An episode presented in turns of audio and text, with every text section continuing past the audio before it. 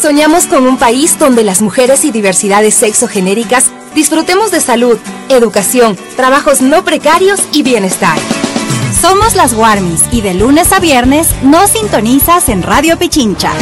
La inseguridad y el abandono, la carencia de servicios básicos, la violencia y discriminación hacia las minorías es una realidad que las Warmis te vamos a mostrar. Desde las 9 de la mañana, escucha entrevistas sobre temas sociales. Y las noticias sobre salud, educación, servicios básicos y todo lo que quieras saber de tu comunidad. Te esperamos en la 95.3 FM y en la 94.5 al noroccidente de Pichincha. Somos las Warmis. El tiempo pasa pero las noticias las continuamos procesando con responsabilidad. Son las seis. Señoras y señores, muy buenos días. Les saluda Wilson Robalino. Bienvenidos a Punto Noticias, primera emisión. Somos el otro relato. Todo el acontecer nacional e internacional en Punto Noticias, primera emisión. Con Wilson Robalino, Licenia Espinel y Alexis Moncayo. Las noticias importantes en Radio Pichincha. Nuestro compromiso es informar con responsabilidad. Y desde la voz de los protagonistas. De lunes a viernes de 6 a 9 horas por la 95.3 FM en Quito y en 94.5 en el noroccidente de Pichincha. Y en todo el mundo por nuestras redes sociales y a través de la página web www.radiopichincha.com. Punto Noticias, las noticias contadas desde el otro relato. En tu casa, en la calle, en tu ciudad. Detente, haz una pausa. Para el país, hacia el mundo.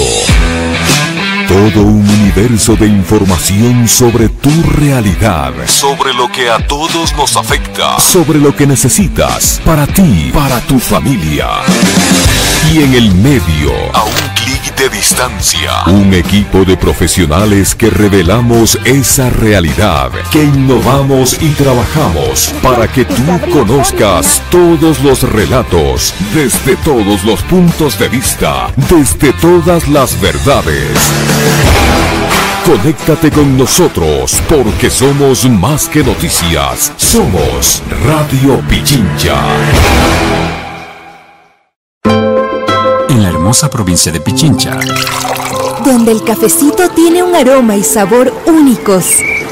Donde los sonidos de la naturaleza nos envuelven y sorprenden. Desde que amanece hasta que anochece. Ahí se encuentra Radio Pichincha. Te acompañamos en tus viajes en las frecuencias 95.3 FM y 94.5 FM en el noroccidente de Pichincha. Descubre con nosotros la magia de esta tierra a través de la radio.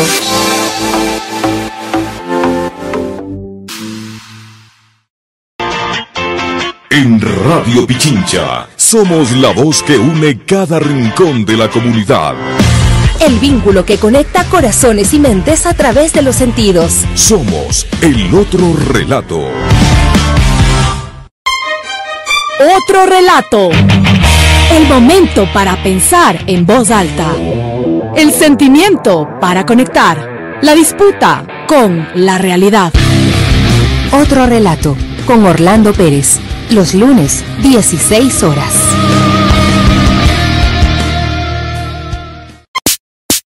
Radio Pichincha, siempre cerca de ti. Conéctate desde cualquier parte del mundo e infórmate las 24 horas del día. A través de nuestra nueva página web www.radiopichincha.com www.radiopichincha.com Noticias al minuto. Streaming de audio y video. Información de Pichincha, Ecuador y el mundo. no lo olvides. www.radiopichincha.com Somos el otro relato.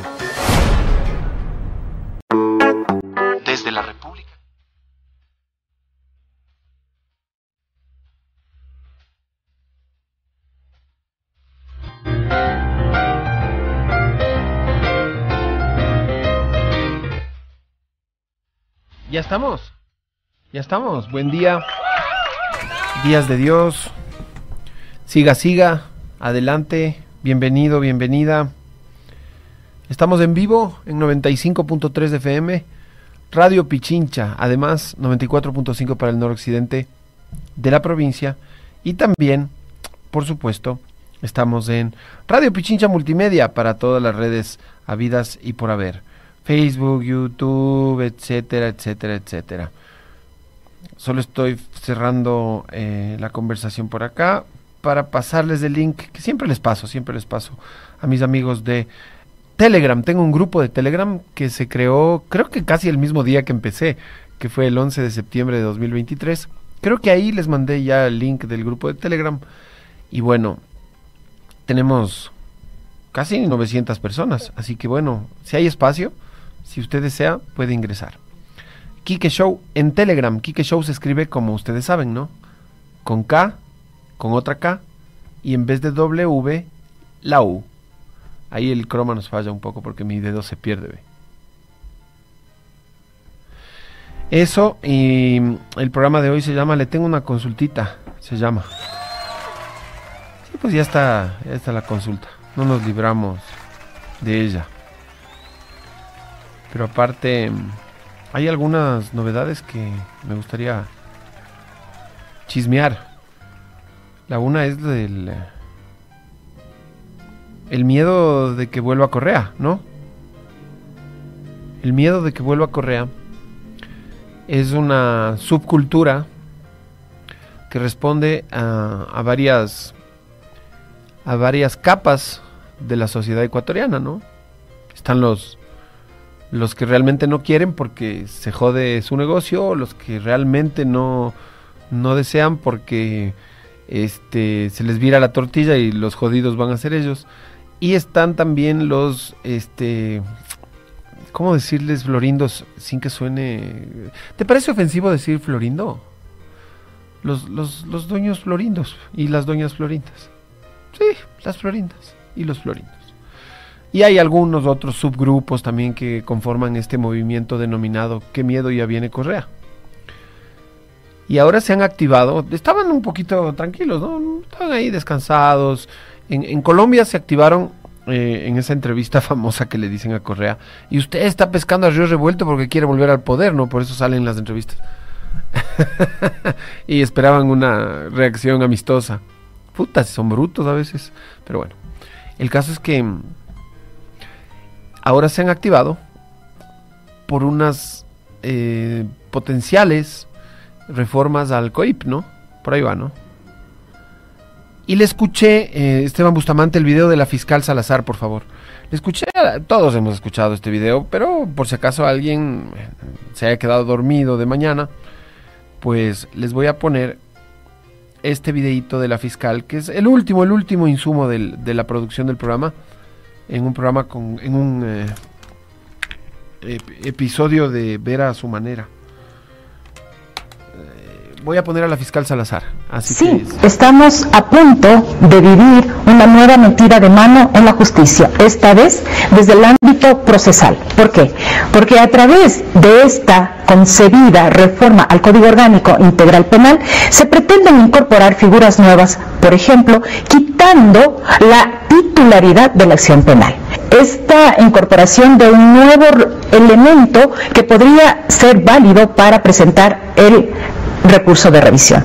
Me refiero a que cuando venga un informe de la Corte Interamericana de Derechos Humanos, de una relatoría, se puede pasar a este tema. Lo que pasa es que se estaría legislando a la carta, porque algunos sentenciados necesitan acogerse a ese recurso de revisión y como los casos acá en el Ecuador son serios, han sido presentados con pruebas válidas, no han podido acceder a este recurso.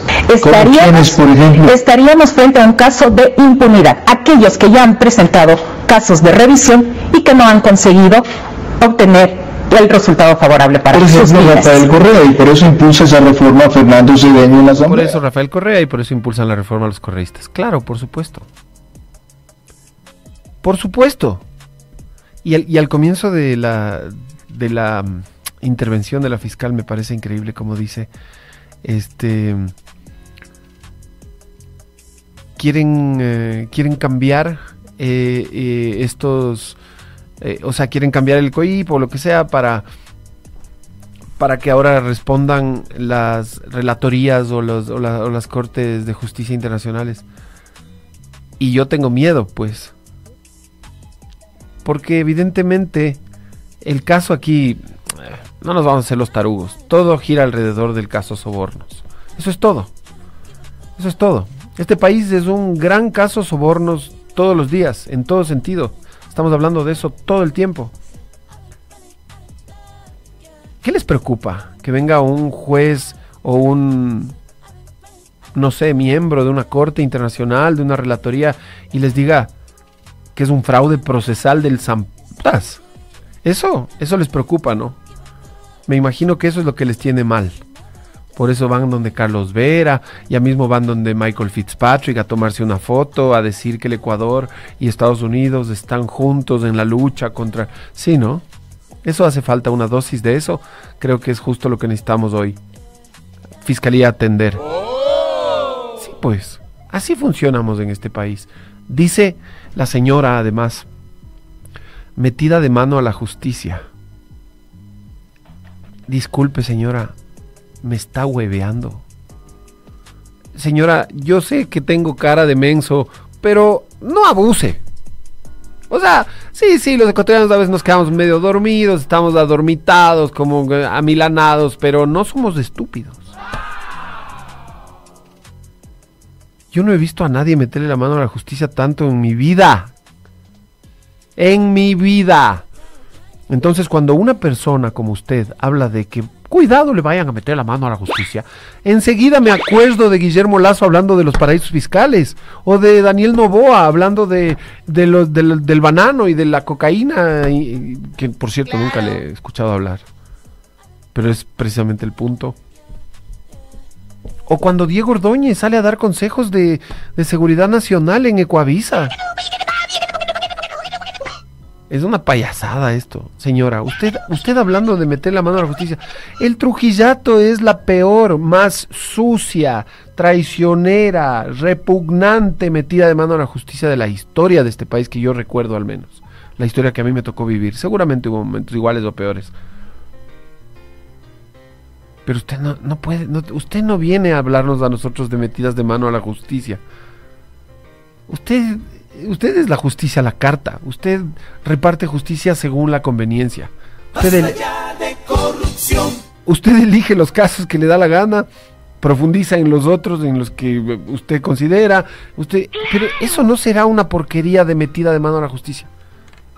Ya me estoy metiendo en problemas. Ya mañana me dices, mandan unos drones, mañana me mandan unos tipos que me amedrenten. Ya me vas a hacer llorar. Ah, qué bestia. Es que sí es indignante, oye. ¿De qué tienen miedo? ¿De qué tienen miedo? Que venga un relator de no sé dónde, de una corte internacional o de donde sea, o de las Naciones Unidas, o no sé qué, y les diga, el caso Sobornos es, eh, es una parodia. Eso tienen miedo.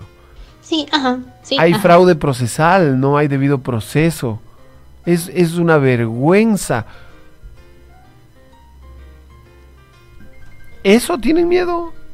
O, o tienen miedo, a- es que tienen miedo, ah, no, es que tienen miedo que Correa, la máquina electoral, Rafael Vicente Correa, venga y les atropelle en las urnas.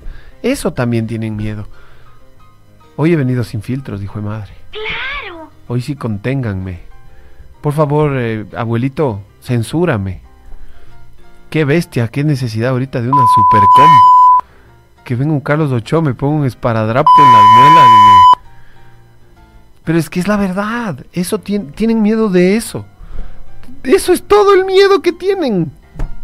Eso es todo el miedo que tienen. Si es que Correa y todos los involucrados en el caso Sobornos son culpables, digamos que lo sean. El mismo Cristian Zurita supo decir en su momento que fue uno de los que encabezó la investigación, comillas, comillas, de arroz verde. Él dijo, hay arroces de todos los colores, solo que este estaba mejor organizado. Palabras más, palabras menos. Y ahora resulta que los únicos perseguidos, con placas de la vergüenza, con sentencias ejecutoriadas, con eh, casaciones de 15 días, de 17 días, con... eh, eh, son Correa y sus amigos, nadie más. Los otros, los otros colores de arroces, no, esos no, esos, ¿sabes qué? dejemos así. Claro, pues porque se van todos presos. No hay quien, la próxima elección nos tocaría ya elegirnos entre nosotros, entre los que quedemos.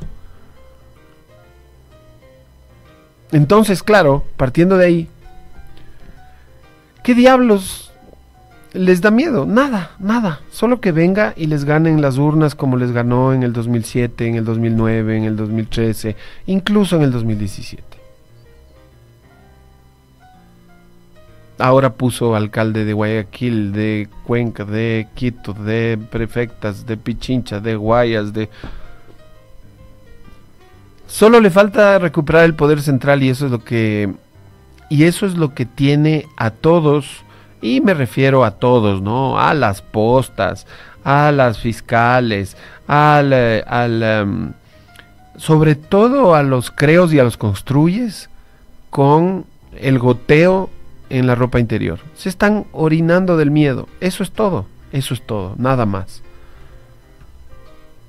Nunca le pudieron ganar una elección y saben perfectamente que si vuelve va a seguir siendo lo que fue hasta 2017. Ganador indiscutido de todas las elecciones. Entonces, ¿qué hacer? Proscribirlo. Pero ¿cómo vamos a proscribirlo? Ay, hagamos un juicio. Perfecto, ¿cómo le ponemos? Pongámosle arroz verde. Pero no hay las pruebas de la... No importa. Hagamos unas pruebas forjadas. Pero nos van a después a... No importa. Mientras tanto, esto seguirá, esta farsa seguirá en pie. Pero lo que pasa es que después nos van a venir a querer juzgar. No nos vamos a juzgar a nosotros mismos. No seas bruto. Y así, y así se sostienen. Vamos a ver cuánto les dura. TikTok, TikTok, como dicen. Ta madre, qué bestia, estoy harto de este país. Voy a saludar, voy a saludar mejor. Ella busca curarse en sano, sabe que existen altas posibilidades que en cortes internacionales de RC gane todo. Por supuesto. Por supuesto. Pero hablan de intromisión en la justicia. Esto es politizar la justicia. No, amiguito. No necesariamente. Si es que la reforma pasa, que no creo, pero si llegara a pasar y viene una corte y te dice, pana, el caso eh, o, eh, sobornos tiene, tiene unos, unas pequeñas inconsistencias, eh, no tan pequeñas, que me parece que lo podrían anular. No sé si te parece justo y necesario. Se les cae todo el show. Es que ese es el problema. Se les viene abajo el escenario, el telón, las decoraciones, las lámparas, los actores, los payasos, los disfraces, todo. Difícil que nuestro presidente sigan eligiendo. No, no, no. No sé, no sé, no sé si se trata de que regrese o de que no regrese. Te digo, Correa no puede ser candidato a presidente, puede ser a vicepresidente. Pero eh, para mí el detalle no es ese. A mí me... Les va a sonar un poco raro. Me vale un rábano si vuelve Correa. Me vale un rábano. Lo que está mal y que creo que es por lo que todos deberíamos indignarnos, los que nos morimos porque vuelva y los que nos da igual si vuelve o no. Ok. O los que no queremos que vuelva. O los que le odiamos con con un odio completamente irracional, lo que deberíamos querer es que no se forjen pruebas, pues. Es que se acepten peritajes. Es que no se use la figura de influjo psíquico. ¿Cuándo se ha oído eso? ¿O lo van a sentenciar a ocho años por corrupción a Guillermo Lazo eh, también con la figura de influjo psíquico, en el caso, por ejemplo, de Hernán Luque. Sí, van a hacer eso también. ¿O no? ¿O no van a hacer eso? ¿Van a perseguir a Pavel Muñoz hasta que le saquen de la alcaldía? ¿O también van a perseguir a otros prefectos, eh, eh, Azuay, este, bueno, no, el, el eh, Azuay era el alcalde, creo, y Esmeraldas, bueno, hubo algunos casos algunos casos de autoridades seccionales que estuvieron haciendo propaganda política en campaña. en los edificios públicos, adentro del edificio. Varios. No, no, pero es, es Pavel Muñoz el problema. A mí ya me tiene hasta la madre esto. Le quitan al pueblo la posibilidad de elegir. Sí. De cierta forma, sí. En la papeleta de 2021, por ejemplo, la dupla debió ser Arauz Correa. Esa era originalmente. Esa era la dupla, sí. Y si le permitían eh, inscribirse, que movieron todo para que no se inscriba. Incluso me acuerdo, qué curioso, ¿no? Hasta un pariente de Lenin Moreno en el CNE asomó ese día para decir que no, que no podía inscribirse telemáticamente. ¿Cómo no? ¿Cómo no? ¿Qué tiempos más este memorables? La nostalgia nos nos inunda. Pero bueno, insisto, lo que yo quisiera es que en este país la justicia funcione, ¿no? Por la derecha. Lean el libro de Pedro Granja sobre el caso influjo psíquico de sobornos 2012-2016, eh, ¿cómo era? Lean ese libro, escuchen a Pedro Granja dado conferencias o una hora, dos horas. Hay un video en especial que se entiende perfecto todo. Dos horas habla, dos horas en cierta universidad.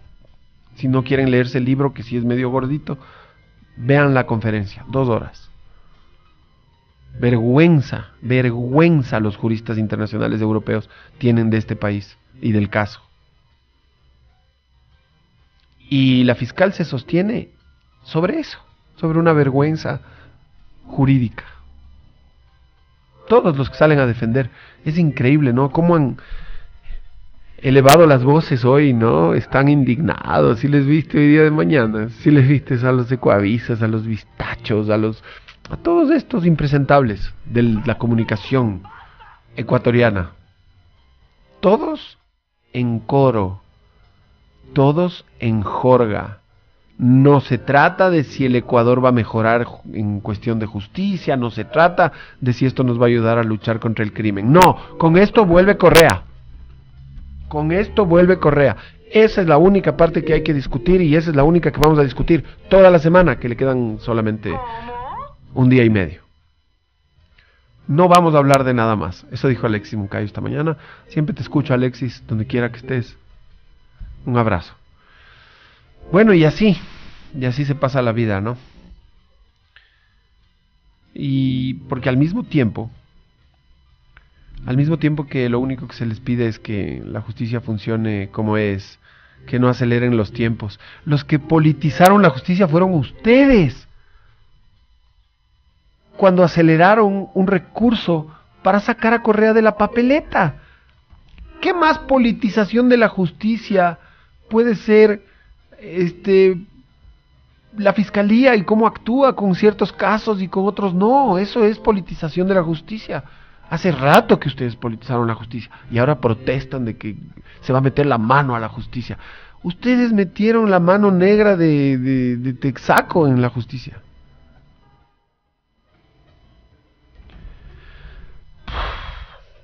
Vladi dice, ya estamos jodidos y eso nadie lo puede mejorar, estamos hartos pero ya ni modo. Pero no importa porque vencimos al correísmo. Cualquier cosa que pueda pasar en este país es que, no sé, eh, pongan el ejemplo que quieran, eh, nos vamos a convertir en potencia mundial en em, generación de camarones este, superdotados para ceviches eh, nucleares. No, pero le favorece al correísmo. Deja nomás. Deja nomás, es pésima idea. Total, esos ceviches están hasta sobrevalorados. No, no, no, no. Y es, ah, qué asco. Qué camarón, guácala. Así estamos. Ese es, el, ese es el nivel del análisis en el Ecuador. Dejen en paz a Correa, dejen en paz al movimiento ese. Se quejaban de que los perseguía, se quejaban. ¿Y qué están haciendo ustedes? Lo mismo. Jesucito estaría completamente avergonzado de ustedes. Tenían que poner la otra mejilla y ahora están con unas venganzas pero que parecen llenas en fentanilo. Margot dice, yo por lo menos ya estoy desayunada, almorzada y merendada sabiendo que la primera dama y el tercer heredero están en Carondelet. Sí, eso nos deja todos tranquilos también, si es verdad. Furio is on the building y eso es lo único que importa. Déjame ver qué más había para el, el primer bloque. Sí, me quedé con esto, tenía lo del IVA. ¿Puedes poner por favor rapidito? Es que no es tan cortito, ¿no? Ah, dura cuatro minutos. pongo el video de Pablo Dávalos, que habla del IVA. Vamos con, no, no, olvídalo. Comunicado de Fiscalía. Fiscalía General del Estado, 14 de febrero de 2024, dice lo siguiente. En relación al proyecto de reformas al Código Orgánico Integral Penal, la Fiscalía General expresa su preocupación y rechazo ante el intento de desnaturalizar el sistema de justicia penal del Ecuador a través de la inclusión de figuras que provocarán la impunidad en causas penales que cuentan ya con sentencias condenatorias ejecutoriadas.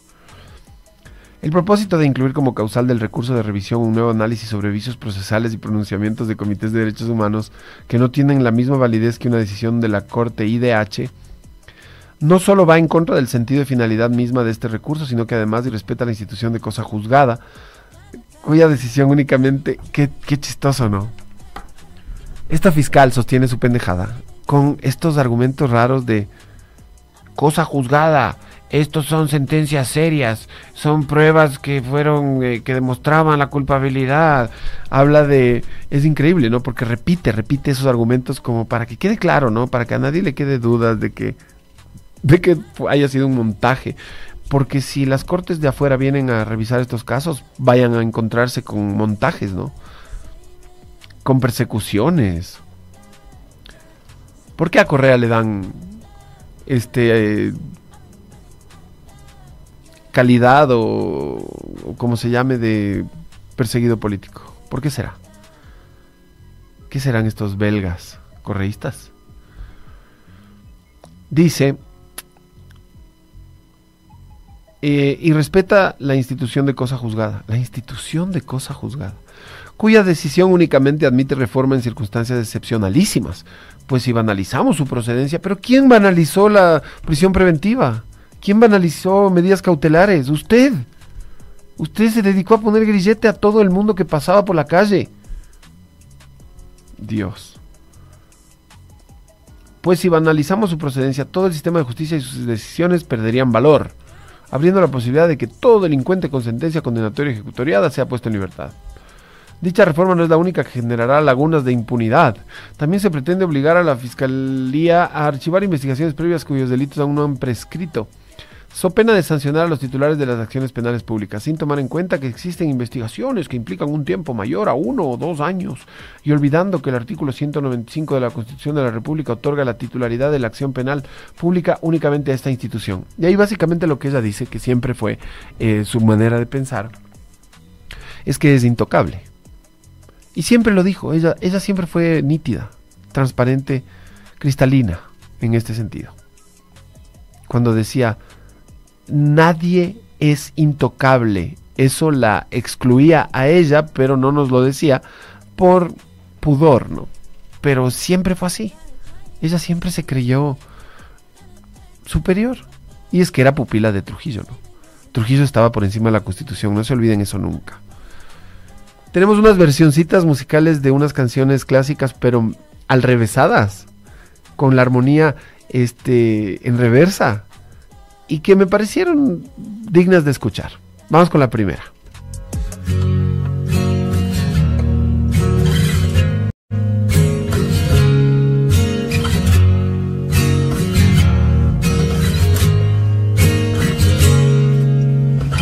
Today is gonna be the day that they're gonna throw it back to you.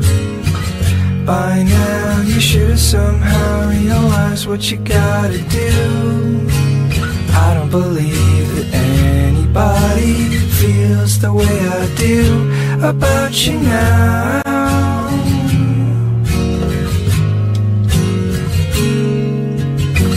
Backbeat, the word is on the street that the fire in your heart is out. I'm sure you've heard it all before, but you never really had a doubt. I don't believe that anybody feels the way I do about you now. And all the roads we have to walk are winding. And all the lights that lead us there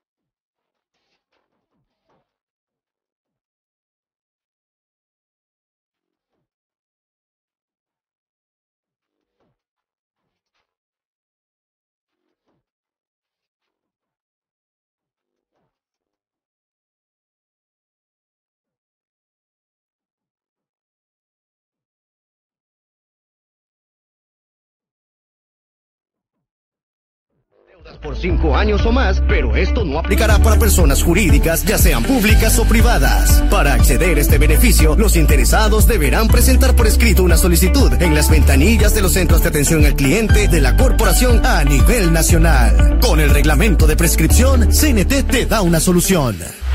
Fin del espacio promocional y publicitario. Punto Pi. Información del momento.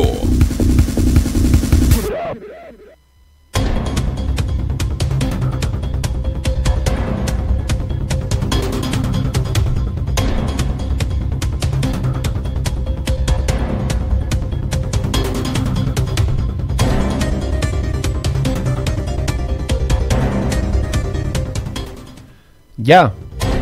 Ya está lista la información. ¿De qué se trata? ¿Qué, qué nos pasó ahora? Un macabro hallazgo. No. Lamentablemente, en pleno estado de excepción y conflicto armado interno, se produjo un macabro hallazgo en la provincia de Los Ríos, en el recinto estero Lagarto del cantón Vinces. Fueron encontrados los cadáveres de seis personas. Agricultores de la zona hallaron los cuerpos cuando se dirigían a realizar sus labores. Los cadáveres estaban uno sobre el otro a un costado de una carretera. Junto a la maleza y varias plantaciones, los seis hombres habían sido secuestrados y posteriormente acribillados. El hallazgo alertó a los eh, familiares de los desaparecidos del cantón Babahoyo, donde la noche del miércoles se registraron varios, varias personas desaparecidas. Familiares de los ahora asesinados acudieron hasta el sitio del hallazgo de los cuerpos para verificar si se trata de sus seres queridos. El hallazgo se registró en el recinto Estero Lagarto, donde el pasado 21 de enero las Fuerzas Armadas decomisaron 22 toneladas de droga en la finca Serafín, ubicada a 40 minutos del eh, centro de Vinces y cuyo propietario hasta ahora se desconoce su nombre. En videos que circulan en redes sociales se observa a los cuerpos y a los agricultores que dijeron desconocer quiénes serían las víctimas.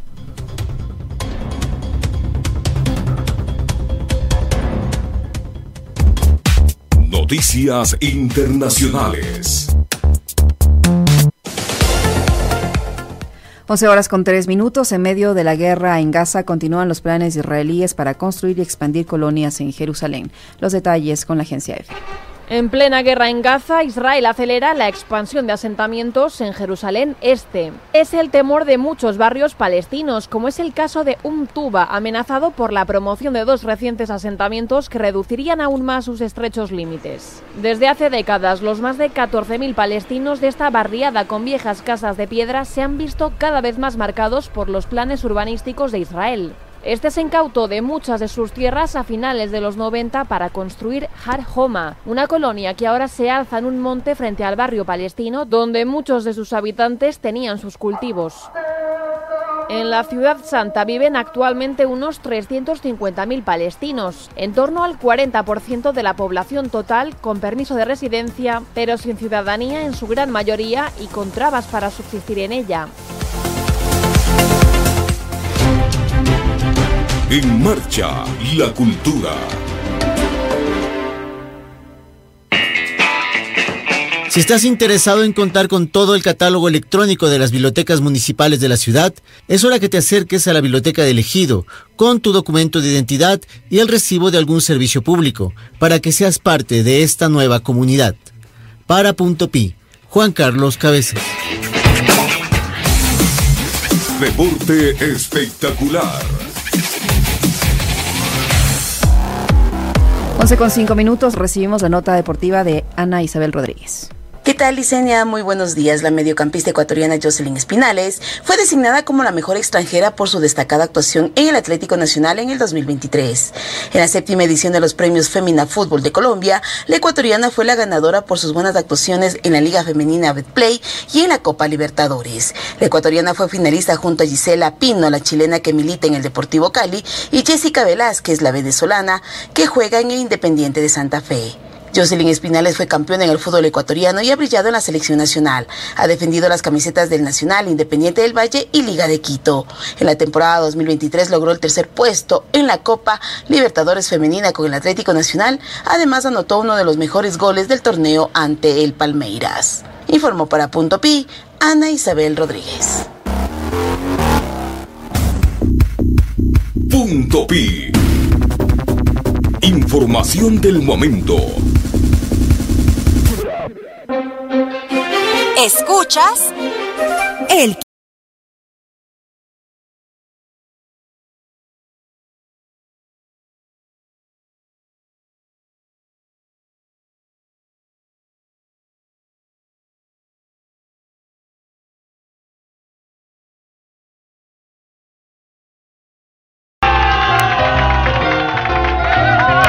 Esa es. Ya estamos de regreso eh, para invitar a Sibel Martínez para que nos acompañe en un diálogo que mm, espero sea lo más incómodo posible para todos, para ella, para mí y para todos ustedes. Y, y quiero empezar, Sibel, preguntándote algo así como que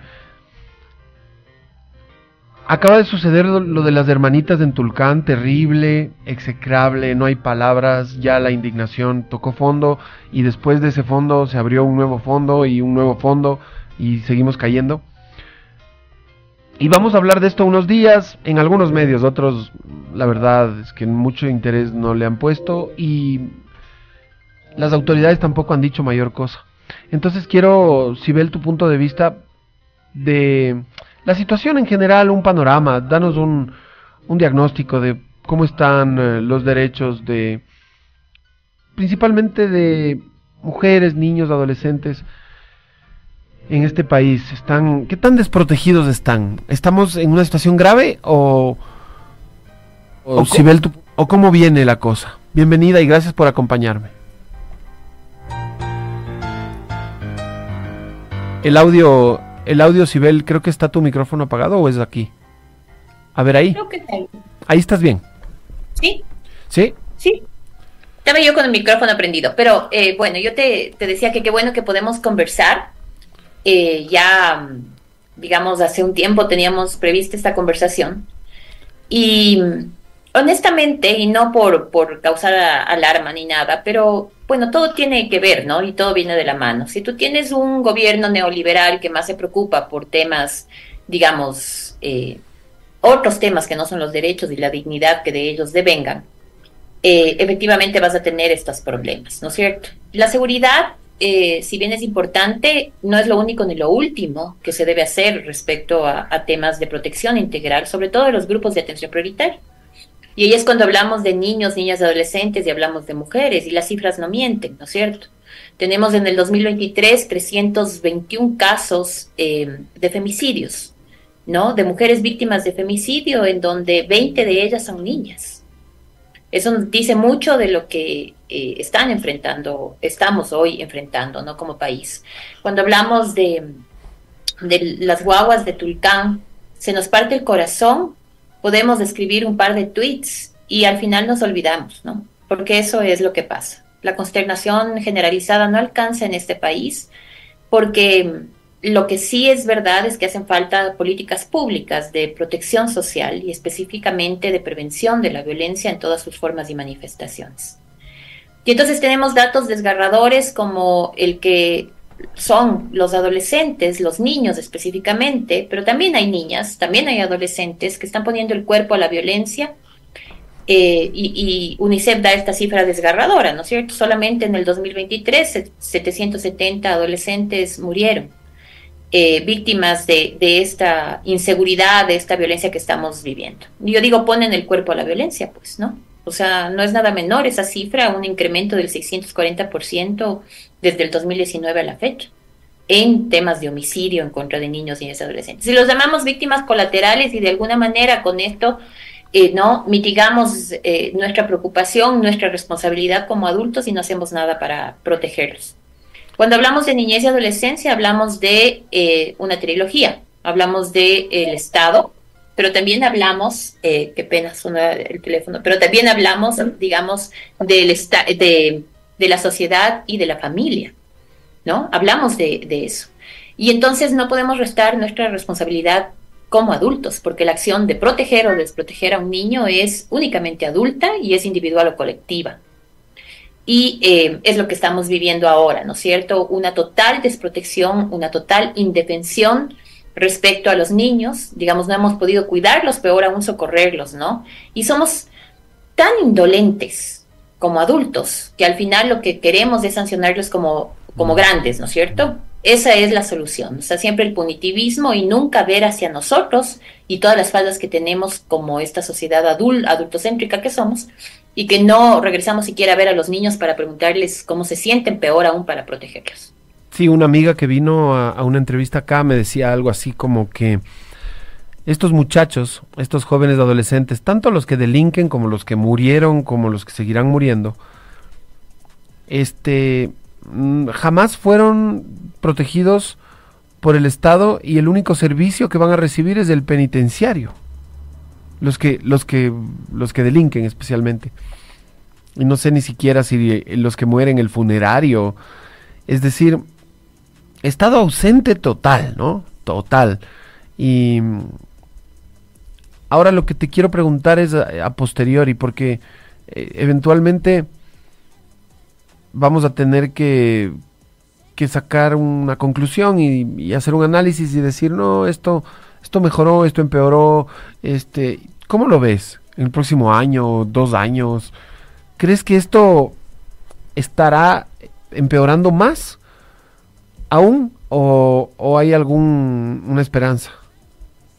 A ver, yo, yo tengo un pronóstico reservado frente a este tema. Creo que nos va a tomar muchísimo tiempo salir del lugar en donde estamos, eh, que es complicado. Y como no hay una visión, eh, digamos, eh, respecto a lo que te decía de políticas de protección social, de bienestar social, seguramente va a empeorar. Yo había dicho hace, hace un tiempo ya, cuando me consultaban al respecto, que lo que estábamos viviendo tras la pandemia, porque además la pandemia es un parteaguas de nuestra historia, ¿no es cierto? Que nadie tiene, eh, comenta, es como que queremos olvidarnos de esta situación, pero realmente existió. Y no hemos podido siquiera retornar a los índices que teníamos antes de esta, de esta pandemia. De hecho, todos estos índices sociales se han empeorado. Y con temas relacionados a niñez y adolescencia, peor. Entonces, si tú no tienes una visión ¿no? O no tienes la voluntad política de poner en el centro a los niños, niñas, adolescentes, a las mujeres, para poder eh, eso, protegerles. Y a todos los grupos de atención prioritaria, ¿no? Basta ver, por ejemplo, a los adultos mayores en las calles, ¿no? Eso te da la medida de ver qué, qué es lo que está sucediendo, ¿no es cierto? Con ese grupo de atención prioritaria y así con, con todos los que están establecidos en la Constitución, incluidos los, por mucho que nos pese, los PPLs, ¿no? Porque aquí lo que queremos no es justicia, sino venganza, y ese también es otro tema que está calando mucho en la sociedad, y cuando la sociedad siente que los derechos humanos le estorban y que son solamente para delincuentes, como nos tachan a los activistas de derechos humanos, todo se va en picada para abajo. Entonces, para mí, esto no va a mejorar, porque para que mejore, tú tienes que poner en el centro de las políticas públicas, ¿no? a estos grupos de atención prioritario y debes dar presupuesto recurso financiero técnico suficiente, ¿no? Para poder cambiar esta realidad. Pero si en este país lo único o lo último que, que, estamos esperando es un tema de seguridad, además punitivista, esto no va a mejorar, no va a cambiar, más bien va a ser peor. Y ahí digo lo que yo siempre he comentado, vamos a vivir una crisis humanitaria. Y eso es muy grave, muy, muy grave, porque creo que es esta policrisis que estamos viviendo hoy, que al, eh, al transformarse en humanitaria, implica eh, descenso de índices respecto al bienestar y por supuesto eh, la gente va a buscar salir a otros lados, más de lo que ahora ya está buscando. Te voy a preguntar sobre la política, pero así bien por encima porque yo no conozco tanto, pero el otro día me decían que incluso hay ministerios que cuando llega un caso de un niño ya mayor a cuatro años se lavan las manos y resulta que dicen, no, yo, yo no tengo, digamos, eh, potestad, esto, esto ya no me corresponde a mí. Y, y en el momento en el que piensas y dices, entonces, ¿a quién le corresponderá? No hay. No hay un ente rector al que le corresponda. Entonces, no sé si son ausencia de políticas sumado a ausencia de presencia del Estado y ausencia de un ente rector que se haga cargo, ni siquiera, o debe ser más transversal? Te pregunto qué harías tú si fueras, eh, si estuvieras a cargo del, del país. A ver, yo creo que primero, y es fundamental, eh, levantar datos. Lo que no se mide no se mejora. Y a veces eh, muy cómodamente no mides, ¿no? Para no mejorarlo y para no hacerte cargo. Pues primero es eso, ¿no? Todo es una percepción. Hablamos, por ejemplo, de 50, más de 52 mil niños víctimas de abuso sexual en donde hay un subregistro, las cifras no cuadran, y entonces, ¿cómo mejoras esa política si no tienes datos reales? ¿No es cierto? Pero sabemos que, y eso no es una percepción, que en este país, por ejemplo, eh, el incesto es el, secreto mejor guardado. Somos un, país incestuoso. Qué pena decirlo, pero es así. Y entonces eso pone también eh, de frente o en el debate a la familia. ¿Es la familia un lugar de protección para los niños? Si no comenzamos a hacernos esas preguntas dolorosas pero reales, no vamos a poder cambiar esta realidad. Y entonces, si está en mis manos, estaría en mis manos hacer algunas cosas. Yo parto desde este, estas estadísticas, pero también pongo acento, como te decía, en temas de protección integral. Y aunque a ratos eso no da réditos inmediatos, ¿no? Es, son importantes, porque por ejemplo aquí tenemos que cambiar una cultura social en materia de violencia. No puede ser posible que la violencia sea, de alguna manera, si tú quieres, la reserva moral de este país al que puedes acudir de manera individual o colectiva para tramitar reproches. ¿No? Un país está enfermo, una sociedad está enferma cuando aplaude la tortura o el flagelo y le parece poco, ¿no?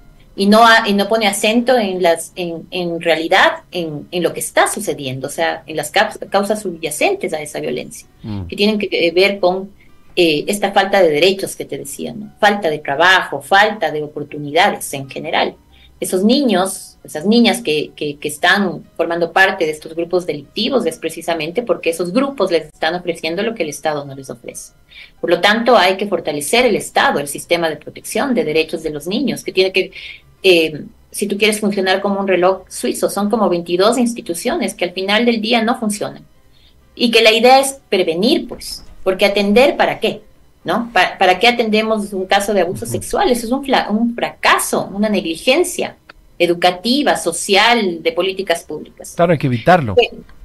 ¿Perdón? Que la tarea debería ser evitarlo y, no, no, llegar después, ya cuando el incendio eh, sucedió. Exacto, entonces tienes que prevenir. Y ningún cambio vamos a ver, no es por no, porque no se quiere un cambio. Yo estoy de acuerdo con la mano dura porque se ha ido de la mano muchas cosas en este país que no se ha tenido, ¿no es cierto? El conocimiento suficiente para poder modificar esto. Pero tampoco podemos pretender que la seguridad sea lo último, lo único y lo último en este país y que no pongamos acento también a otros problemas graves sociales que dan, además, eh, como resultado violencia e inseguridad. Esto no va a cambiar. Y de aquí tenemos, si se sigue manteniendo este conflicto armado interno, mal llamado conflicto armado interno, vamos a, ver una serie de vulneraciones de derechos en donde el país, las personas en general, vamos a sufrir esos embates, la, la, población civil. Así que hay que hacer muchos temas, ¿no? No solo uno. Y, y, sobre todo poner acento en esa dignidad de esos derechos que están consagrados en la Constitución y que hoy por hoy nos, nos estorban. Entonces creo que además tenemos que unirnos, esa bulia social en la que nos estamos manejando todos como sociedad. Eh, bueno, es difícil, ¿no? Todos estamos tratando de sobrevivir, además, pero llega un momento en que tenemos que unirnos, unirnos y tener una agenda mínima, por lo menos, ¿no? Para poder presionar al gobierno sobre respuestas inminentes en materia de, como te decía, de salud, de empleo, de educación, eh, de problemas reales, ¿no? Que, que al final del día pasan factura a los que menos tienen en el país. Nunca me olvido, en el 2019 hubo un descenso en el presupuesto para eh, la erradicación de la violencia hacia la mujer. Eh, me acuerdo clarito la cifra porque hice un video informando y era como de 4 millones a 800 mil dólares. O sea, le cortaron eh, prácticamente todo. Y, y eso, eso sin duda colaboró para lo que después venimos a atravesar, porque tú escuchas a algunas asambleístas y te dicen, no, no, eh, ¿para qué hay ese presupuesto? La misma vicepresidenta dijo, no, la violencia de género, ¿qué es eso? Si eso ni existe. E, entonces, a mí me preocupa también que esos discursos chocan y, y la ciudadanía en general está, está desinformada porque es lógico que existe una violencia de género, ¿no? Estamos, deberíamos estar todos claros en eso, pero hay un discurso que dice que no, que esos presupuestos es gastar tiempo, dinero, que no, no vale la pena que exista ese ministerio, que no vale, que ese recurso hay que eliminar. Y te pregunto, para ser más concretos, ¿qué harías? ¿Qué harías tú en, en ese caso en particular de del presupuesto de la lucha para erradicar la violencia? De género. Por ejemplo, por dar un ejemplo. Está eh, sin audio, Sibel. ¿Por qué? No sé. Ahí, ahí sí. Ahí se me escuchas ya. Yo te decía que hay algunas cosas que tenemos que hacer en materia de violencia de género, en materia de protección en realidad, eh, ¿no? Una es efectivamente dar el, presupuesto suficiente a efectos de que, por ejemplo, eh, las casas de acogida funcionen en este país, ¿no es cierto? Eh, este modelo que yo me, repito porque, porque he, confirmado que, que, sí sirve y es el Warmi Pichincha, por ejemplo, ¿no? Warmi Pichincha. Es esta trilogía muy interesante que tiene que ver con trabajo social, con psicología y también con asesoría en temas de, violación de derechos, en este caso de violencia de género, funciona bien y debería ser replicado a nivel nacional, ¿no? Eh, asimismo, para eso tienes que establecer un presupuesto y efectivamente garantizar recursos técnicos y financieros. eh, hay que poner al frente a personas que conozcan de este tema, ¿no? Y que actúen con debida diligencia. Porque no es lo mismo, ¿no es cierto?, eh, haber actuado el 29 de octubre, cuando estas dos niñitas eh, desaparecieron después del femicidio de su madre, Vanessa, que ahora, ¿no es cierto?, ir a, ver qué es lo que ha sucedido tres meses más tarde. Entonces hay que actuar con debida diligencia. Eh, tienes que, digamos, capacitar yo te decía, hay un cambio que debemos buscar en temas de cultura, ¿no es cierto? Pero es mucho más eh, fuerte o se le siente mucho más cuando en el sistema de justicia tienes una justicia patriarcal, eh, operadores de justicia machistas que te preguntan, y bueno, cómo iba vestida, ¿no? Cuando la violaron, ¿no? Y eso se sigue manteniendo. Entonces, el sistema de justicia eh, llega a ser un agresor más. Igual que, que el propio agresor y enfrentarse al sistema de justicia es enfrentarse a otro agresor, ¿no es cierto? Entonces hay que hacer muchos cambios estructurales eh, importantes. Pero lo primero que yo creo que se debería hacer es fortalecer ese ministerio y de alguna manera tener una posición clara hoy en las manos de, Daniel Novoa como presidente, mandar un mensaje claro, inequívoco, que el ministerio de la mujer es un ministerio que eh, vale la pena tener, ¿no? Y que va a ser eh, resguardado y se le va a dar el presupuesto suficiente y eh, dejar trabajar, ¿no? Eh, de, la forma en que se debe. Yo creo que por ahí, pero también hay que cumplir la ley. La ley orgánica de prevención de la violencia contra la mujer tiene algunos temas que todavía no se han cumplido, entre ellos, por ejemplo, un registro único de violencia. te vuelvo a repetir, no hay mm. datos, ¿no es cierto? Y no hay cruces en esta información. No hay un observatorio de género. Y lo mismo pasa con la, con la niñez. Tú decías hace un momento, no hay quien se haga cargo de las políticas públicas. Sí, es verdad no hay quien represente a la niñez, ¿no? Es está acéfalo el sistema de protección de derechos. Pero hay unas reformas en el código de, al Código de la Niñez que están varios años en la Asamblea Nacional. ¿Por qué? Porque se necesita especialidad en estos temas es que no es que porque tú tienes hijos, eres, conoces de temas de derechos, un poco es así, ¿no? Porque en la asamblea te, llama mucho la atención los niños, puedes sentarte a, trabajar estos temas, la, ley más importante de los niños. Así que hay muchas falencias, eh, pero todo, siempre, en materia de protección, va desde la integralidad. La protección es un continuum, ¿no? Es un continuado. Tú no puedes hacer temas individuales porque quizá incluso puedes perjudicar esta situación. Y te pongo solamente un ejemplo muy claro en eso. En 2017 se destapó una olla de grillos respecto a abuso sexual en el sistema educativo. Años más tarde, hoy, 2024, nada ha mejorado. De hecho, ha empeorado muchos de esos índices, ¿no es cierto? ¿Por qué? Porque no se hizo lo que se debía. Porque no se trata únicamente de poner el dedo en la llaga o el acento en estos temas sin dar una respuesta eficiente y eficaz. Un lugar desestructurado como es la escuela. Hoy ya no solamente tienes que hablar de abuso sexual en las aulas, que es terrible, sino también tienes que agregar, por ejemplo, el crimen organizado a la hora de, medir violencia escolar. Es gravísimo. Entonces falta conocimiento también y voluntad política. Sibel Martínez, te quiero agradecer un montón y te dejo solo una última. Eh, gracias por haber estado en el programa, pero quería que me cuentes tu impresión así rapidito sobre cómo viste tú que se comunicó hacia eh, la opinión pública de parte del eh, gobierno nacional el caso de los, las angelitas estas de Tulcán. ¿Tú crees que, que se, se habló de más, no se dijo nada, se habló mucho, no, no... No se dijo nada. ¿Y por qué se callan? Porque vuelvo a repetirte, hablar es hacerse cargo de una realidad que no están dispuestas a cambiar. Esa es la verdad. Entonces no te importa, si no dices nada, no te importa, además de yo creo que el mutismo, ajá, y el mutismo ofende en un país en crisis. Pero nos hemos acostumbrado a ese mutismo, ¿no? Recordemos que desde la época del expresidente Lazo tampoco se dijo nada. En la muerte de María Belén Bernal, por ejemplo, por poner un ejemplo. Hoy nos duele el corazón, son dos niñitas, pero eh, hace tiempo fueron cuatro niños, ¿no? Recordemos en, en, Guayaquil. Sí. Nos dolió el corazón, todos ponemos algún mensaje, pero de ahí no pasa. Y esa es, eh, es algo que debemos cuestionarnos, porque al final del día, eh, no hacemos nada tampoco como sociedad, ¿no? Y hay que presionar. Yo sé que el miedo es libre, pero en algún momento tenemos que unirnos y, y protestar.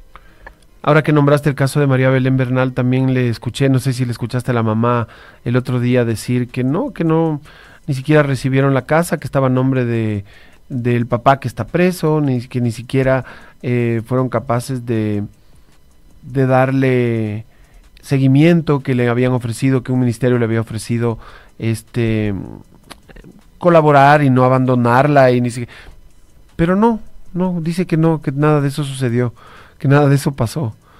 Es, es, Así es. o sea, yo, creo que hay más que ausencia. O sea, yo creo que hay más que, que austeridad o fondo monetarismo o el neoliberalismo. Yo creo que hay algo más. Es, es como un cinismo eh, institucionalizado que, que no, no, no, tiene, no tiene reparos en, en mentirte en tu cara. Sí, yo creo que, que hay inhumanidad e indolencia, ¿no? Eso es, es obvio. Y eso pasa cuando los derechos humanos en, el, en un país llegan a estorbar. Esa es la verdad. En otra situación, con otra ideología, aunque nos llamen progres, izquierdistas y todo, bueno, pues eh, efectivamente en esa ideología la justicia social, los derechos humanos importan. Y entonces cuando pones acento a esto, seguramente se te cae la cara de vergüenza que eh, esta mujer haya muerto, por ejemplo, en, un, en, una institución policial, ¿no? Y sales a dar una respuesta y no cubres las cosas y no minimizas el, tema. Pero hoy son tiempos afónicos para los derechos humanos, ¿no? Y estamos como estamos. Ojalá haya pronto un cambio en ese sentido. Bueno, sigue defendiéndolos porque si tú no lo haces, este, cada vez somos menos. Eh, te mando un abrazo, ¿ya? Muchas gracias, Kike. Un gusto verte. El gusto es todo mío. Sibel Martínez, activista de derechos humanos, aquí en el programa de hoy. ¿Tenemos pausa? Qué nervios. ¿Y qué va a pasar en la pausa? ¿Qué va a haber? Dime, dime, abuelito.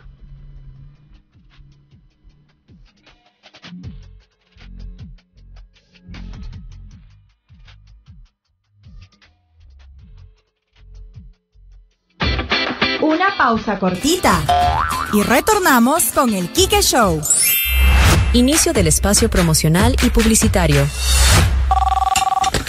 Hola vecina, ¿cómo está? Vecino, ¿cómo así me llamas y vive aquí al lado nomás? Vecina, estoy feliz llamando a todo el mundo. ¿No ve que salí beneficiado con el nuevo reglamento de prescripción de deudas de CNT? ¿De prescripción? Sí, vecina. Todos los usuarios de CNT como yo, que tienen deudas de 5 años o más, pueden pedir que esa deuda se prescriba. A ver, ¿y cómo puedo hacer? Porque mi hijo también tiene esa deuda. Es súper fácil. Solo tiene que presentar una solicitud por ventanilla en cualquier centro de atención al cliente y listo. Qué chévere, vecino. Pero ahora sí ya pague, pues no se va a volver a endeudar. Con el reglamento de prescripción, CNT te da una solución. Fin del espacio promocional y publicitario. Escuchas el Kike Show.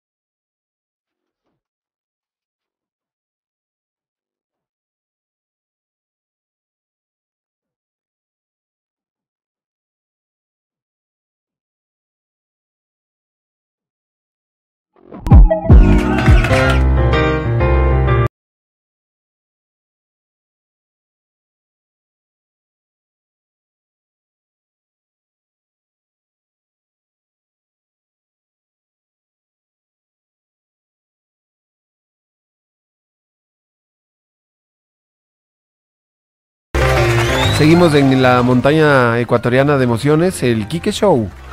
Lunes a viernes, 10 y 30 a 12 horas, aquí en Radio Pichincha, 95.3 FM, 94.5 para el noroccidente. Estamos con Javier Bisuete, el abuelito en el control master de sonido. Redes sociales y transmisión de video, Esteban Bustamante.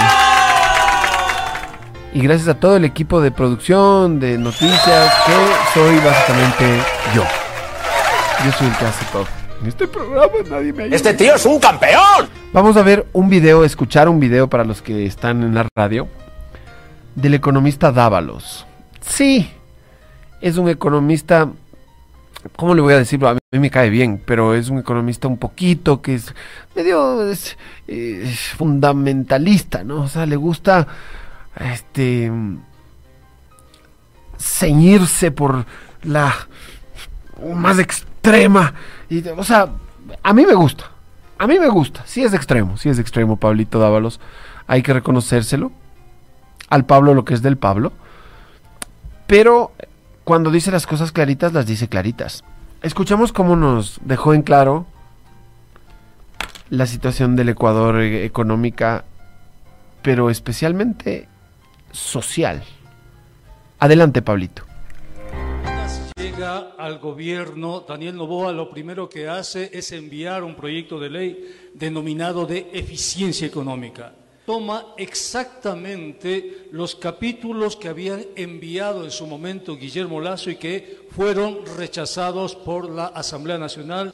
En el proyecto de ley de eficiencia económica consta de tres partes. Una primera parte en donde se establece una serie de exenciones, devoluciones y exoneraciones de impuestos a los grandes grupos económicos. Por ejemplo, la devolución del impuesto al IVA para las empresas encargadas de proyectos inmobiliarios. La devolución de impuesto al valor agregado a estas grandes corporaciones le significan al Estado ecuatoriano una pérdida aproximada de 367 millones de dólares. Se establecen exoneraciones para, por ejemplo, las empresas privadas que hacen generación eléctrica. Las empresas del grupo La Favorita, del grupo RAI, que tienen su propia generadora eléctrica, no pagan un solo centavo en la factura eléctrica. También establece una serie de devoluciones a las empresas que hacen marketing y publicidad. El segundo capítulo establece una radicalización de lo que en su momento presentó Guillermo Lazo con las zonas francas. Cualquiera puede constituir una zona franca sin necesidad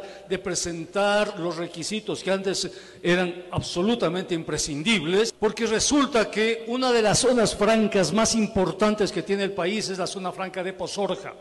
Resulta que el grupo Bananera Novoa empieza a trasladar sus exportaciones de la terminal Simón Bolívar hacia Pozorja, manejada por Isabel Novoa. Y ahí puedo entender que Daniel Novoa representa la configuración de dos grandes intereses empresariales. De una parte la corporación Novis y de otra parte exportadora Novoa. Y el objetivo de estos dos grandes grupos económicos es apoderarse, es el comercio exterior. Ecuatoriano que tiene un volumen de negocios de alrededor de 60 mil millones de dólares. Como no tenían oposición política en las primeras semanas, el gobierno de Daniel Novoa inmediatamente envía una ley para incrementar el IVA. Recuerden ustedes que ya previamente en esta ley de eficiencia económica había perdonado multas, recargos e intereses por más de 3 mil millones de dólares a los grandes grupos económicos. Y resulta que ahora va a castigar al pueblo directamente para recuperar 1.300 millones, supuestamente para financiar la guerra. 31 mil millones de dólares. Ese fue el tamaño de la fuga de capitales. Y va a seguir esa fuga de capitales. Y como va a seguir esa fuga de capitales, tienen que poner un tapón en ese hueco. Y ese tapón es todo el crédito que les quiere dar el Fondo Monetario Internacional. Como el Fondo Monetario Internacional les ha exigido una serie de medidas económicas, van hacia eso, pues. Van a hacer eso. ¿Cuál es la primera? Incremento del IVA, incremento de impuestos indirectos. ¿Cuál es la segunda? Focalización de subsidios. Van a la focalización de subsidios. Y eso es guerra avisada. Como ellos saben que la focalización de subsidios provoca la guerra, se adelantaron a eso. Se adelantaron y crearon las condiciones de guerra para meter dentro de lo que ellos denominan la guerra, meter ahí el control a la sociedad. Es, en otras palabras, una estrategia de contrainsurgencia la que este momento se apalanca en toda la famosa guerra contra el crimen organizado.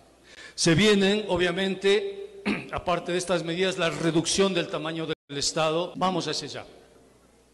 La única oposición que puede tener en este momento el presidente Novoa es la oposición del pueblo. Pero la única arma que tiene el pueblo ecuatoriano para defender sus derechos se llama movilización. No hay otra. Eh, espero que no me que no me vengan a bajar el, el breaker del, de la radio, espero que no me vengan a que no nos roben y nos quiten el canal de YouTube, esperemos que no me pongan un grillete por sedicioso, esperemos que no me pero estoy de acuerdo con Pablito en todo.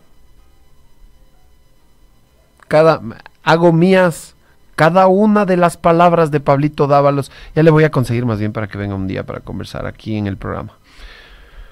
Bueno, eh, vamos con esas noticias, pues, que no se van a hacer solas. ¿Estás listo, Esteban Bustamante? Vamos, primera noticia, vamos ahí. Ah, no está listo, no está listo. Mucha, pero con este man es así siempre. No, mentira, papi. Dale, una, dos, tres. Ya me saqué la primera noticia que dice así. ¿Dónde está? No aparece, oye. Bueno, voy a empezar a leerlas, ya igual las tengo acá. Fiscalía rechaza proyecto de reforma. Ya puso la que le dio la gana, ¿ves? Pero están en orden. Ya, ya empezaste por el último. Bueno, ¿qué te voy a decir? Rusia cerca de lanzar vacunas contra el cáncer. Y como en el Ecuador no hay pacientes de cáncer, no importa que nos peleemos con Rusia. ¿Verdad? Yo tengo primos y tíos que fallecieron de cáncer. Cáncer es recontra hiperpopular. Vacunas contra el cáncer. ¿Qué te parece? Increíble, ¿no? Pero por favor, no podían venir de China. Con los chinos sí nos llevamos, tenemos TLC. No podían venir de Estados Unidos. Laura Richardson ya se nos metió hasta la cocina. Pero, ¿cómo van los rusos? Puta, si somos salados. Otra noticia. Todo listo para el concierto de Luis Miguel en Quito el próximo 21 de febrero. Esa noticia lo siento, no sé para qué está ahí. Vamos con otra noticia. Un tiroteo en el festejo de los Chiefs en Kansas City deja al menos un muerto, nueve heridos. No, ya son más, son como 21 heridos. Eh, estaba actualizándose esa información, ¿no? Pero creo que pasan de los 20 y hay algunos que están graves. Increíble, ¿no?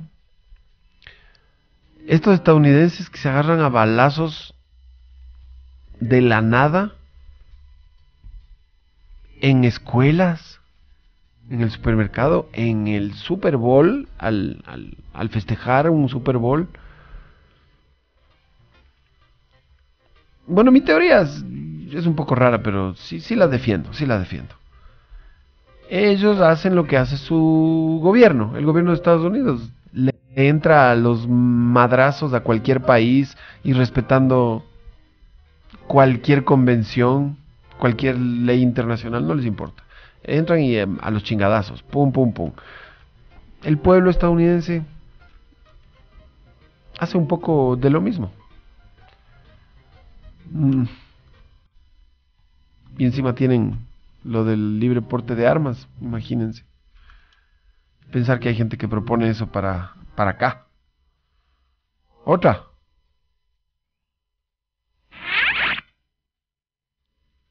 Doctora viajó a Chile, eh, de Chile a Ecuador, para buscar a su hermano. Eh, sí, pues es uno de los desaparecidos.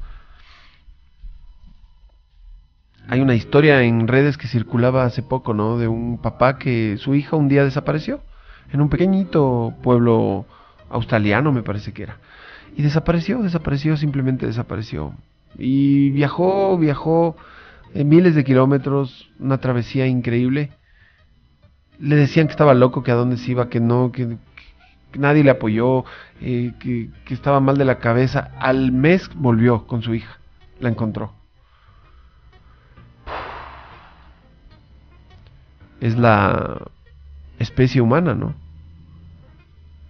Yo creo que cuando alguien alguien tiene un, un cuartito, como decía el jefe Daniel Santos.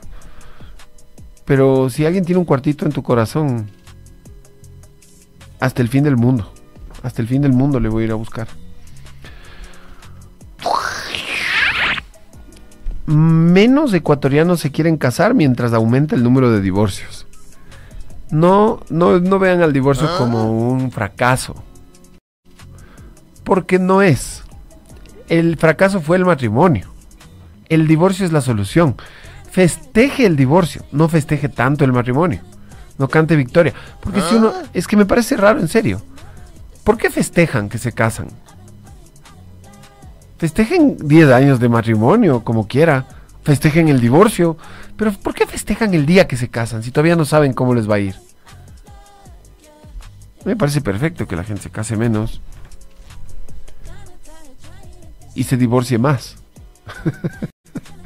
se casan menos y se divorcian más. Tiene lógica, tiene lógica.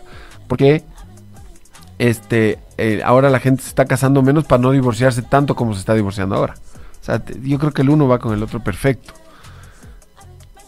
Otra noticia. Lucía Jaramillo responde al PCC. Un asambleísta debe tener pensamiento crítico.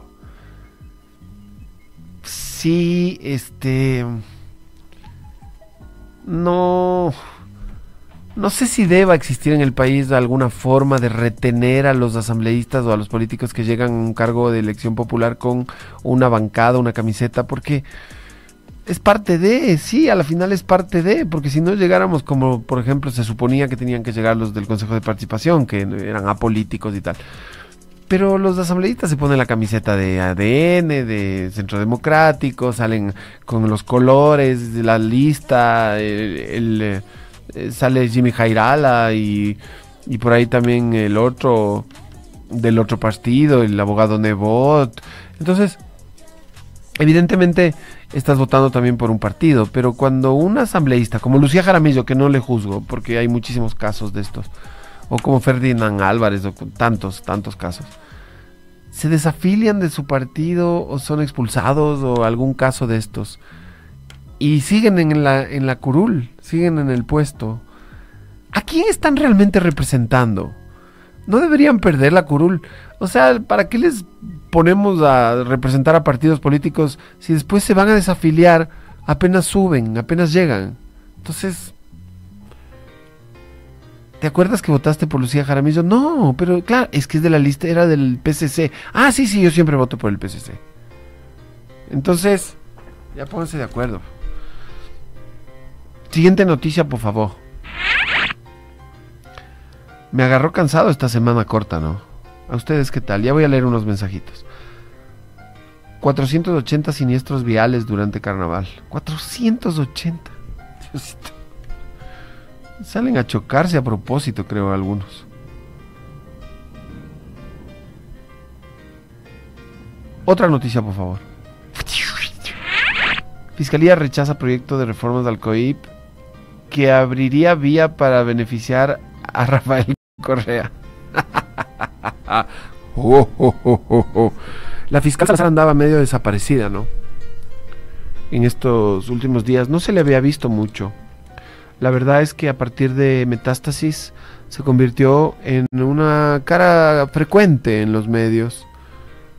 Se la veía por aquí, se la veía por allá.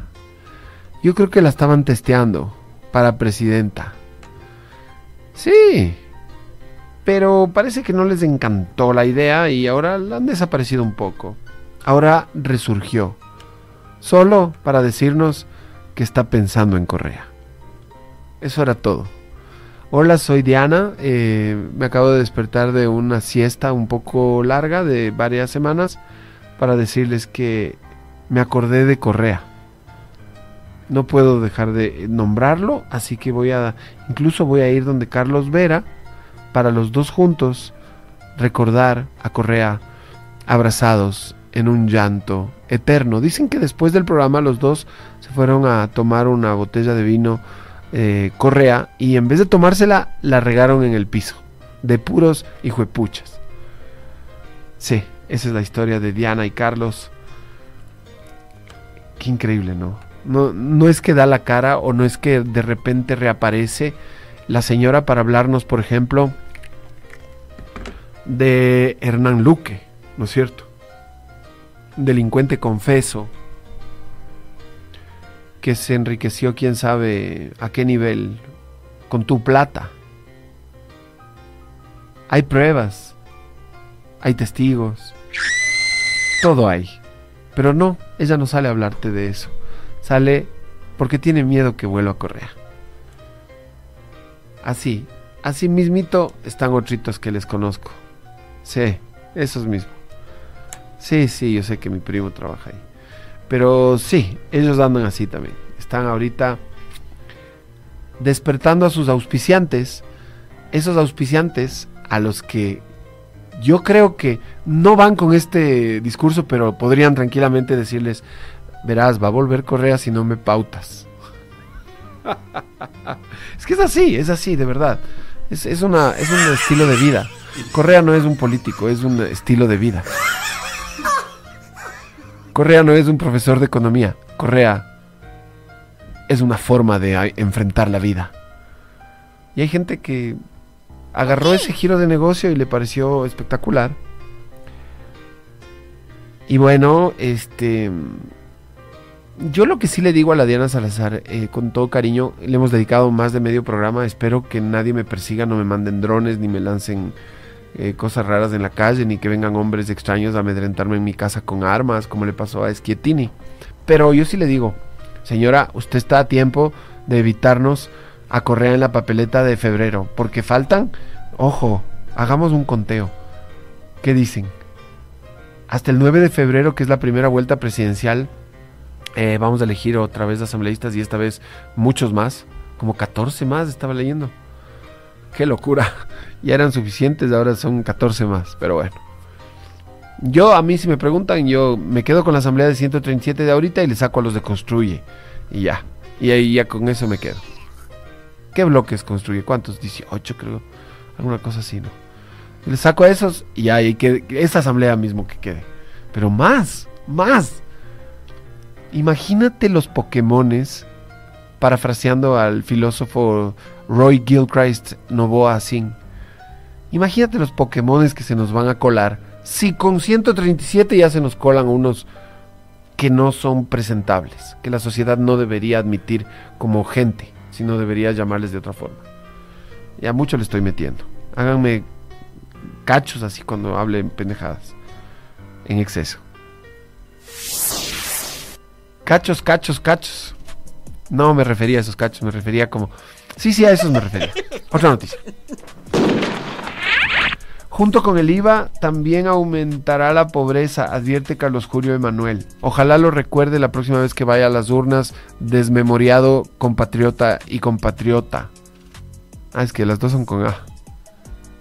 No pude hacer eh, equidad de género en esa noticia. Compatrioto, tenía que decir. La consulta popular y el referéndum se celebrarán el 21 de abril. Les voy a ser sincero. Estaba viendo las, un poco ahí las, las preguntas que se vienen. Y la verdad es que de las 10, 11, son 11, ¿no? Al final. Consulta popular son 6 y referéndum 5. A ver, extradición, judicaturas especializadas en materia constitucional. Mira, no me parece mal la 8. Estoy de acuerdo que el Estado ecuatoriano promueva la inversión extranjera. Promueva la Esa es una farsa. Reconozca el arbitraje internacional como método. Esa de ley tiene trampas. La 10. ¿Está usted de acuerdo con que se enmiende la Constitución y se reforme el Código de Trabajo? Plazo fijo y por horas. Bueno, ecuatorianito, si es que no estabas lo suficientemente explotado, esta es tu oportunidad de que te exploten más aún.